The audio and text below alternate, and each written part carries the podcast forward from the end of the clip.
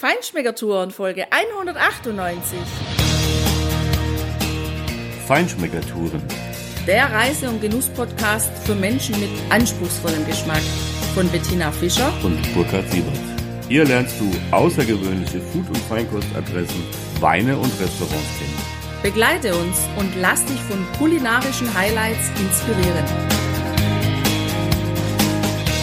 Hi, hallo und schön, dass du wieder bei uns bist. Willst du wissen, was die Begriffe Villa Donalisa, Leone de Castris, fünf Rosen und zwei Bierflaschen, die mit Wein gefüllt nach Amerika gereist sind, gemeinsam als Geschichte hier in Apulien haben? Und möchtest du hören, wie Weine bei Leone de Castris schmecken? Live dabei sein bei unserer Verkostung, die wir dort vor Ort gemacht haben? Dann bist du heute genau richtig bei uns. Wir sind in Salice Salentino inmitten des Weinbaugebiets von Apulien im Salento und haben eine spannende Geschichte mit all diesen Begriffen heute erlebt.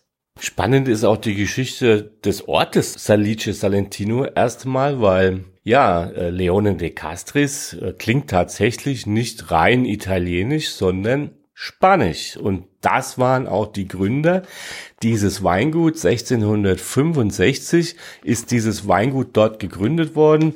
Irgendeiner kam mit dem spanischen König daher und hat sich in dieses Land so verliebt, dass er zu Hause in Spanien alles verkauft hat und eben dieses Weingut und ein erstes Haus hier hingestellt hat. Leone de Castris, das war wie gesagt nur ein Weingut in Anführungszeichen und der Ort, der ist nach und nach um dieses Weingut entstanden. Also wir haben hier ein Weingut, das sich ein Ort zugelegt hat und nicht andersrum. Das ist schon eine spannende Geschichte. Und wenn man in dieses altehrwürdige Gebäude kommt, was wirklich der Kern von diesem Ort war, der Mittelpunkt, um das sich alles herum arrondiert hat, dann hast du wirklich so den, den Eindruck auch, dass du tatsächlich so, ja, wie in Jerez de la Frontera oder anderswo in Kastilien in irgendeine spanische Villa eintrittst, in ein spanisches Weingut aussieht. Es sieht wirklich nach Kastilien aus. Es hat dunkles Holz, ganz alte, schwere Holzmöbel, Holzregale und hohe Decken. Der Verkostungsraum, in dem die ganzen Auszeichnungen, die dieses Weingut tatsächlich in den Jahrzehnten angesammelt hat, sehr stolz präsentiert werden, ist schon einfach sehenswert und ich finde, man sieht auch der Familie an, dass sie tatsächlich äh, spanische Wurzeln haben Spannend an diesem Weingut ist eben, dass es heute ein ziemlich großes Weingut ist mit 300 Hektar, wirklich eher einer der größeren Player. Es ist trotzdem spannend, dass die Weine von einem so durchaus großen Weingut wirklich gut sind. Und das ist auch der Grund, also die historische Dimension und die geschmackliche Dimension, warum wir dir in dieser Folge Leone de Castris vorstellen ja, und an diesem heute wirklich sehr langgezogenen Gebäude, da findest du natürlich Fotos auf unserem Blog dazu. Da sind wir lang gefahren mit unserem offenen Cabrio und hatten schon, weil wir hier mitten im September, mitten in der Weinlesezeit auch da sind, diesen Duft der Trauben in der Nase. Wo wir auf den Hof gekommen sind, war der natürlich noch viel intensiver und es war wirklich spannend zu sehen, auch wie dort gearbeitet wird. Ja, sowieso spannend, dass die mitten in der Lesezeit, in der Hauptarbeitszeit Gäste empfangen und Weinproben machen, weil wir sind durch die Produktion gelaufen. Wir haben gesehen, wie von den Traktoren, von den Anhängern die Trauben in die Förderschnecke fallen, wie das peu à peu weiterverarbeitet wird, die Traube und wie dann der Wein, die Maische in diese großen Edelstahltanks gepumpt wurde. Ja, also es war echt spannend, das zu sehen und eben auch zu riechen. Das ist schon ziemlich einmalig. Also als Gast vielleicht ähm, ja interessant, als Stadtbewohner weiß ich nicht, ob man ähm, den Wein immer in der Nase haben möchte, also zumindest eine Zeit lang. Ja, aber vielleicht gewöhnt man sich auch dran. Jedenfalls hat dieses Weingut eine echt spannende Geschichte, weil die Großmutter des heutigen Besitzers, die Donna Lisa, die hat eine schwierige Zeit erlebt, die hat die Kriegszeit erlebt. Und es war deshalb für dieses Weingut natürlich eine ganz schwierige Zeit, weil die Männer waren im Krieg, die waren verwundet, die sind gefallen. Und sie war mit den Frauen allein da Immer hatten die Männer die Weine gemacht, die Weinernte eingebracht, die Weine wirklich gepresst, die Weine so weit veredelt, damit man sie in die Flasche abfüllen konnte. Und auf einmal waren die Frauen auf sich selbst gestellt. Und da hat die sich richtig ein Herz gefasst und hat gesagt, kommt Mädels, jetzt machen wir das. Und dann hat sie die Frauen organisiert zur Weinernte. Dann sind die losgezogen und haben die, die Rebstöcke abgeerntet und eben diesen Wein gemacht. Und was ich ganz toll fand, schon zur damaligen Zeit, dass diese Frau dafür gesorgt hat, dass die Frauen, die Arbeiterinnen dann wirklich den gleichen Lohn bekamen als ihre Männer oder die männlichen Kollegen, die eben jetzt nicht zur Verfügung waren. Das fand ich schon mal sehr schön. Das hat mir sehr gut gefallen, weil gleiche Arbeit, gleicher Lohn. Ich finde, es muss sein. Und da war die Frau, ja, damals schon Stücke weiter, als wir heute in Europa oder weltweit sind. Naja, jedenfalls. Die haben dann einen Rosé aus dem Wein gemacht. Und dieser Rosé hat den Namen Five Roses bekommen. Und Five Roses heißt der Wein eben noch heute. Und er heißt deshalb Five Roses, weil über fünf Generationen hinweg die Familie immer fünf Kinder hatte. Das finde ich spannend, dass die das so hingekriegt haben. Also die müssen besondere Gene haben, dass das so geklappt hat. Die Amerikaner, die amerikanischen Soldaten, die fanden diesen Wein gut. Und deshalb wollten die den auch in Amerika haben. Und damals gab es noch keine Weinflaschen wie heute und deswegen hat die Frau dafür gesorgt, dass dieser Five Roses Wein in ganz normale Bierflaschen abgefüllt wurde. Und in diesen Bierflaschen wurde der damals zum ersten Mal nach Amerika exportiert. Eine oder zwei dieser Flaschen, die sieht man heute noch im Weingut. Ja, und diese eine Bierflasche, in der eben der erste Jahrgang dieses Rosés war, 1943, um genau zu sein. Und das war auch der erste Rosé, der in Italien überhaupt gekeltert worden ist, der erste Rosato der ist dort zu sehen in dem wirklich schön gestalteten Museum. Das ist nicht irgendwie überladen oder überkitscht, sondern ist wirklich schön und transparent gestaltet in großzügigen Räumen, wo dann auch die Verkostungen stattfinden, wo viele Menschen auch Platz finden können. Und da findest du natürlich noch mehr Dokumente und andere Ausstellungsgegenstände, wie der Wein gemacht wird, wie er verkauft worden ist, die ganzen Geschichten um die Familie auch und natürlich immer wieder Exponate aus den verschiedenen Jahrzehnten äh, der verschiedenen Weine. Das ist wirklich ganz spannend und wie uns die Weine dann am Ende dort auch geschmeckt haben, das hörst du jetzt. Wir haben den ersten Wein im Weinglas. Der hat schon mal ein ganz schönes Etikett. Das ist ein lila Etikett nennt sich Mesapia und ist 100% Verdeca. Also ein Weißwein, das finde ich schon mal sehr schön gelöst. Ein Weißwein in einer dunkelgrünen Flasche mit einem lila Etikett. Der ist im Glas ganz, ganz hellgelb und hat so richtig schöne grüne Reflexe. Und in der Nase ist es, also für alle Freunde des Weißweins, die viel Frucht, Fruchtkompott, helles Fruchtkompott in der Nase haben möchten und trotzdem einen trockenen Weißwein möchten, der ein super Begleiter für Fisch, für helles Fleisch ist, dann ist dieser Verdeca wirklich optimal. Und der ist auch von der Säure her super angenehm. Der hat echt, also für mich im Grund überhaupt keine Säure. Und in der Nase ist es ein echter Traum. Ich habe ganz viel reife Früchte in der Nase, Ananas, Banane, reife Aprikose, Zitrusnoten, Bergamott und dann kommen so würzige Töne durch so, ja, so, so, so Kräuter, Gewürzkräuter. Also super und im Geschmack bringt er das dann allerdings nicht mehr mit. Daher sind die Fruchtnoten deutlich im Hintergrund.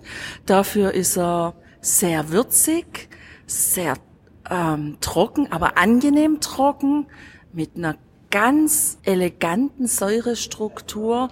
aber sehr ähm, voluminös, auch sehr lange anhaltend. Der macht sich echt breit bei mir im Mund. Und die Mineralik, die dieser Wein mitbringt im Geschmack, ist einmalig. Also für mich ein wunderbarer Einstieg in diese Weinprobe und in, in den typischen Weißwein des Salentos, so wie er hier gemacht wird. Wir sind jetzt beim Flaggschiffwein des Hauses angelangt. Der Wein, mit dem dieses Weingut äh, in den 40ern und seit den 40ern tatsächlich richtig bekannt und berühmt wurde. Das ist der erste Rosé, der in Italien überhaupt gekeltert wurde. Five Roses heißt dieser Wein. Der Klassiker besteht zu 90 Prozent aus Negro Amaro und 10 Prozent Malvasia Nera. Und es gibt eine zweite Version, da ist das Verhältnis 80 zu 20. Den haben wir jetzt hier im Glas und ich glaube, das tut diesem Wein auch richtig gut. Ich glaube, das ist das bessere Verhältnis, ohne den anderen zu kennen. Interessant ist, dass hier auf dem Etikett vorne überhaupt nicht der Jahrgang draufgeschrieben wird, sondern einfach in diesem Fall 76. Jubiläum. Also das heißt, es wird immer der Jahrgang oder das, das Jubiläumsjahr nach dem ersten, in dem Fall ist es der 76. Jahrgang äh, dieses Weines, der erstmals 1943 im Krieg tatsächlich gekeltert worden ist. Ja, der Wein ist unheimlich ausgeglichen, ausbalanciert. Er hat eine wunderschöne pastellfarbene, leicht zartrosane Farbe, ein Lachsrosé mit leicht orangen Reflexen. Erinnert in der Farbe sehr stark an einen südfranzösischen Roséwein. Hat in der Nase schon, ja, die tatsächlich typischen Rosé-Noten. Nach Erdbeere, nach Kirsche, auch ein bisschen blumig, ein bisschen Rose ist da drin. Am Gaumen hat er tatsächlich auch diese Fruchtaromen, alles sehr dezent, nicht übertrieben, sehr ausgeglichen, wohl dosiert und ja, also hat wirklich tolle Noten. Der Wein ist super als Aperitif, der passt natürlich zu hellem Fleisch, zu Risotto, zu Fisch, aber auch äh, zu Sushi zum Beispiel oder eben auch zu ganz klassischer Pizza. Der erste rote ist bei mir im Glas, Eloveni, 100% Negro Amaro. Der hat ein schwarzes Etikett, eine dunkle Flasche, wieder eine dunkelgrüne Flasche. Ähm, und der ist echt dunkel in der Flasche und der ist auch dunkel im Glas. Ein schönes Rot hat er. Das Licht fällt gerade in das Glas und da hat er ganz wunderbar glänzende Reflexe. Also dieser Wein, der glänzt und strahlt im Glas vor sich hin. Das ist echt eine wahre Pracht und es macht total Lust, mir den unter die Nase zu halten. Und das habe ich auch gerade gemacht und da macht der Mein noch mehr Lust drauf, mal richtig einen Schluck davon zu nehmen. Ich habe die Noten von Früchten in der Nase, schwarze Kirsche, Heidelbeer und dann so ein bisschen Lakritz und alles in allem unheimlich fruchtig und rund. Der macht echt Lust, einen Schluck davon zu nehmen und das mache ich jetzt mal.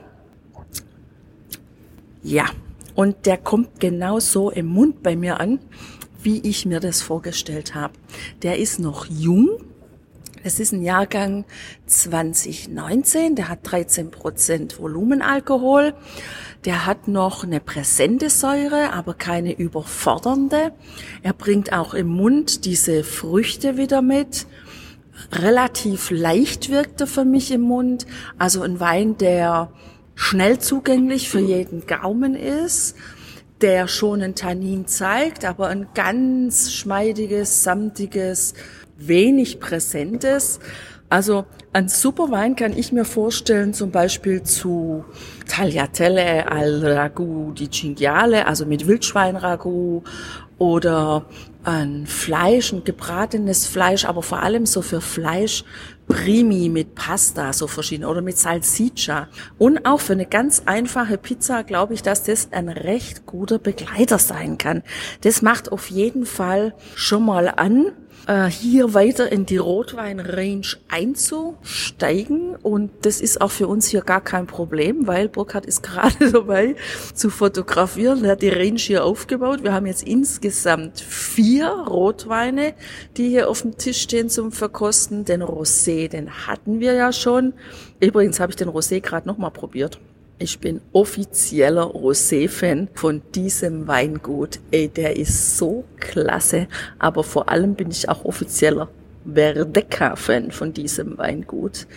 Die beiden stehen immer noch mit dem Restschluck hier im Glas und wenn ich die beiden Farben sehe mit dem hellen Weiß und diesem genialen hellen Lachsrosa, da bin ich am Meer, ich bin im Sommer, das ist genial.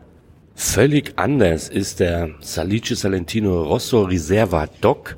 Das ist hier der 50. Jahrgang von diesem Wein 2017, obwohl der auch fast 100 Prozent, nämlich zu 90 Prozent aus Negro Amaro besteht und eine kleine Portion Malvasia Nera, nämlich die 10 Prozent eben hat, ist dieser Wein völlig anders. Es liegt natürlich am Ausbau. Der erste, den du, Tina, eben beschrieben hast, der war drei Monate im Stahl und ein Monat in der Flasche. Da zeigt es sich für mich auch noch so ein bisschen diese ursprüngliche Ruppigkeit, also diese Erdverbundenheit, dieses Negro Amaro, dieser Rebsorte. Und hier, der Reserva, war natürlich äh, zwölf Monate im Holz und ist durchaus schon ja voluminöser. Es hat eine schöne dunkle Farbe, er hat in der Nase schwarzen Pfeffer. Natürlich kommen dann die Aromen, die das Holz beisteuert, Vanille. Er hat ein bisschen Tabak, er hat Zimt auch. Und die Früchte aber sind trotzdem erkennbar. Bei dem anderen war es noch viel intensiver. Trotzdem hat man hier auch die Heidelbeere, man hat auch ein bisschen Pflaume, man hat natürlich auch wieder diese schwarze Kirchen. Der hat präsente Tamine. Der hat auch noch ein bisschen Säure, aber nur sehr wenig und ist trotzdem schon relativ sanftig am Gaumen. Ja, jetzt haben wir den Primitivo di Manduria, den wir schon in dem einen Restaurant gekostet haben. Also der ist schon richtig klasse. Der ist ähm, 14,5 Prozent Alkohol. Der hat einen deutlichen, präsenten Körper. Es heißt zwar, dass er weniger Tannine hat als der Negro Amaro. Ja, äh, wobei ich finde, er hat doch Tannine, die mir sehr gut gefallen. Der ist unheimlich dunkel, steht der im Glas mit einer dichten Struktur. Der hat in der Nase ja, die Früchte, die Zwetschge und auch die Kirche, die der Primitivo einfach mitbringt. Also in einer leichten Kompottform, aber nicht marmeladig süß, sondern eben sehr angenehm. Interessant ist auch, dass der Primitivo ja von der Nase bis in den Gaumen tatsächlich so bleibt, wie er ist. Er hat seine Aromen, die behält er auch, die zeigt er auch sehr unheimlich rund, samtig, sehr ausgeglichen, sehr präsent aber auch. Der ist da und der bleibt auch da. Der Negro Amaro neigt eher dazu, dass er sich schon ein bisschen verändert, wenn er von der Nase in den Mund kommt. Auf jeden Fall ist dieser Primitivo äh, mit 14,5 Prozent übrigens jetzt nicht unbedingt einer der Vertreter einer der stärksten Vertreter vom Alkoholgehalt, eher am unteren äh, Ende der Skala. Wir haben ja wesentlich stärkere schon getrunken. Liegt natürlich an dem Zucker, den diese Rebsorte extrem mitbringt und der bringt natürlich auch höhere Alkoholgrade. Ja, und jetzt haben wir das Highlight dieser Probe, die Version Donna Lisa. Das ist ein 2016er Salice Salentino mit, mit 14,5% Alkohol. Der besteht zu 90% wieder aus Negro Amaro und 10% Malvasia Nera. Ja, da merkt man einfach, dass der nochmal deutlich länger im Fass war. Der war 18 Monate im Barrique und äh, ja, ist übrigens ausgezeichnet mit drei Gläsern im Gambero Rosso, was mich jetzt nicht wundert. Das äh, steht dem Wein sehr gut und die Gläser hat er auch verdient. Ja, man hat wieder diese Heidelbeeren, man hat wieder Brombeeren, Brombeeren auch ein bisschen eingemacht. Ja, es hat auch ein paar würzige Noten und ein paar Noten von Vanille natürlich, äh, etwas Süßholz, einen leichten Holztouch natürlich auch und geht am Gaumen ab mit echt eleganten Tanninen, ist samtig, trotz allem sehr rund, sehr vollmundig, unheimlich präsent, unheimlich lange präsent, vor allem am Gaumen. Ein echt geschmeidiger Wein, also der ist so, super vielseitig einsetzbar, natürlich zu rotem Fleisch, zu auch Pasta mit entsprechenden Soßen, wobei für eine Pasta würde ich wahrscheinlich eher einen der vorderen wählen. Ich glaube, der Donna Lisa ist eher auch ein Wein wirklich für die, für die großen, für ein Bistecca, für aber auch Pferdefleisch wird er hier äh, sehr viel kombiniert. Und es ist einfach ein Rotwein zum, ja, zum Genießen, zum Standalone trinken, zum Meditieren, zu einem guten Buch, whatever.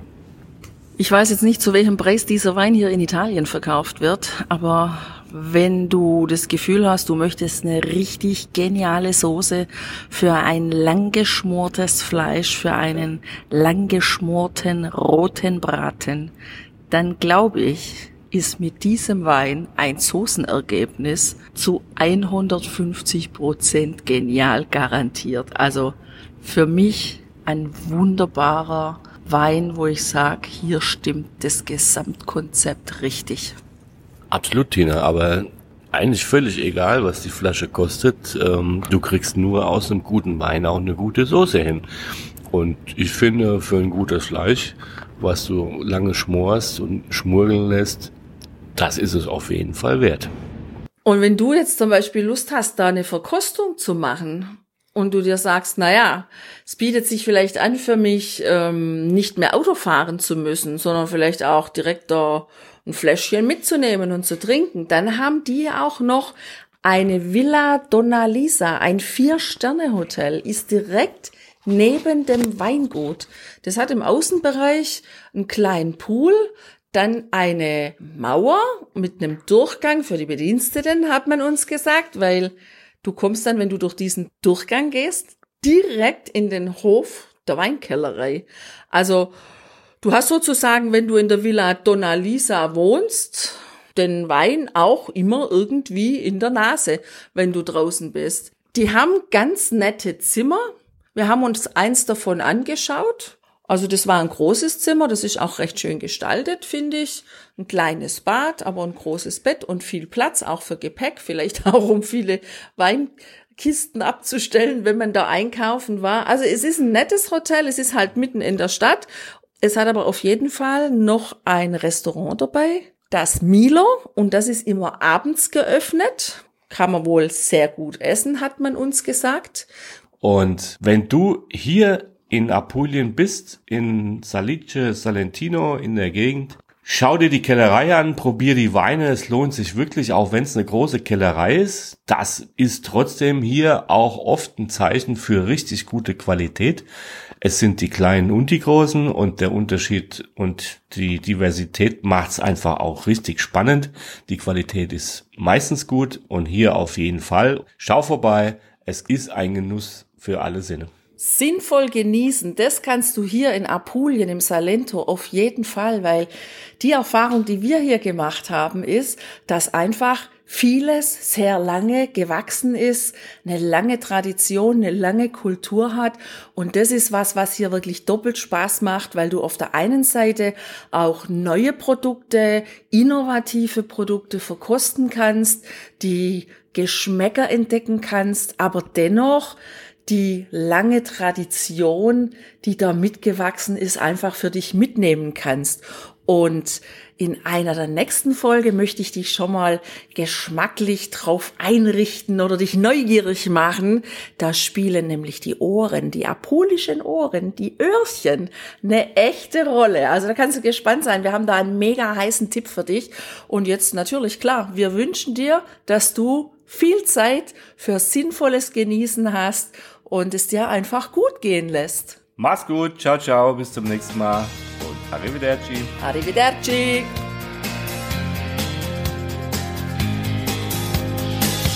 Hier endet dein Genusserlebnis noch lange nicht. Komm rüber auf unsere Homepage feinschmeckertouren.de und schau dir die Bilder zu unserer Show an. Dort findest du auch wertvolle Links zu den heutigen Empfehlungen. Verpasst keine Neuigkeiten mehr und trag dich am besten gleich in unseren Newsletter ein.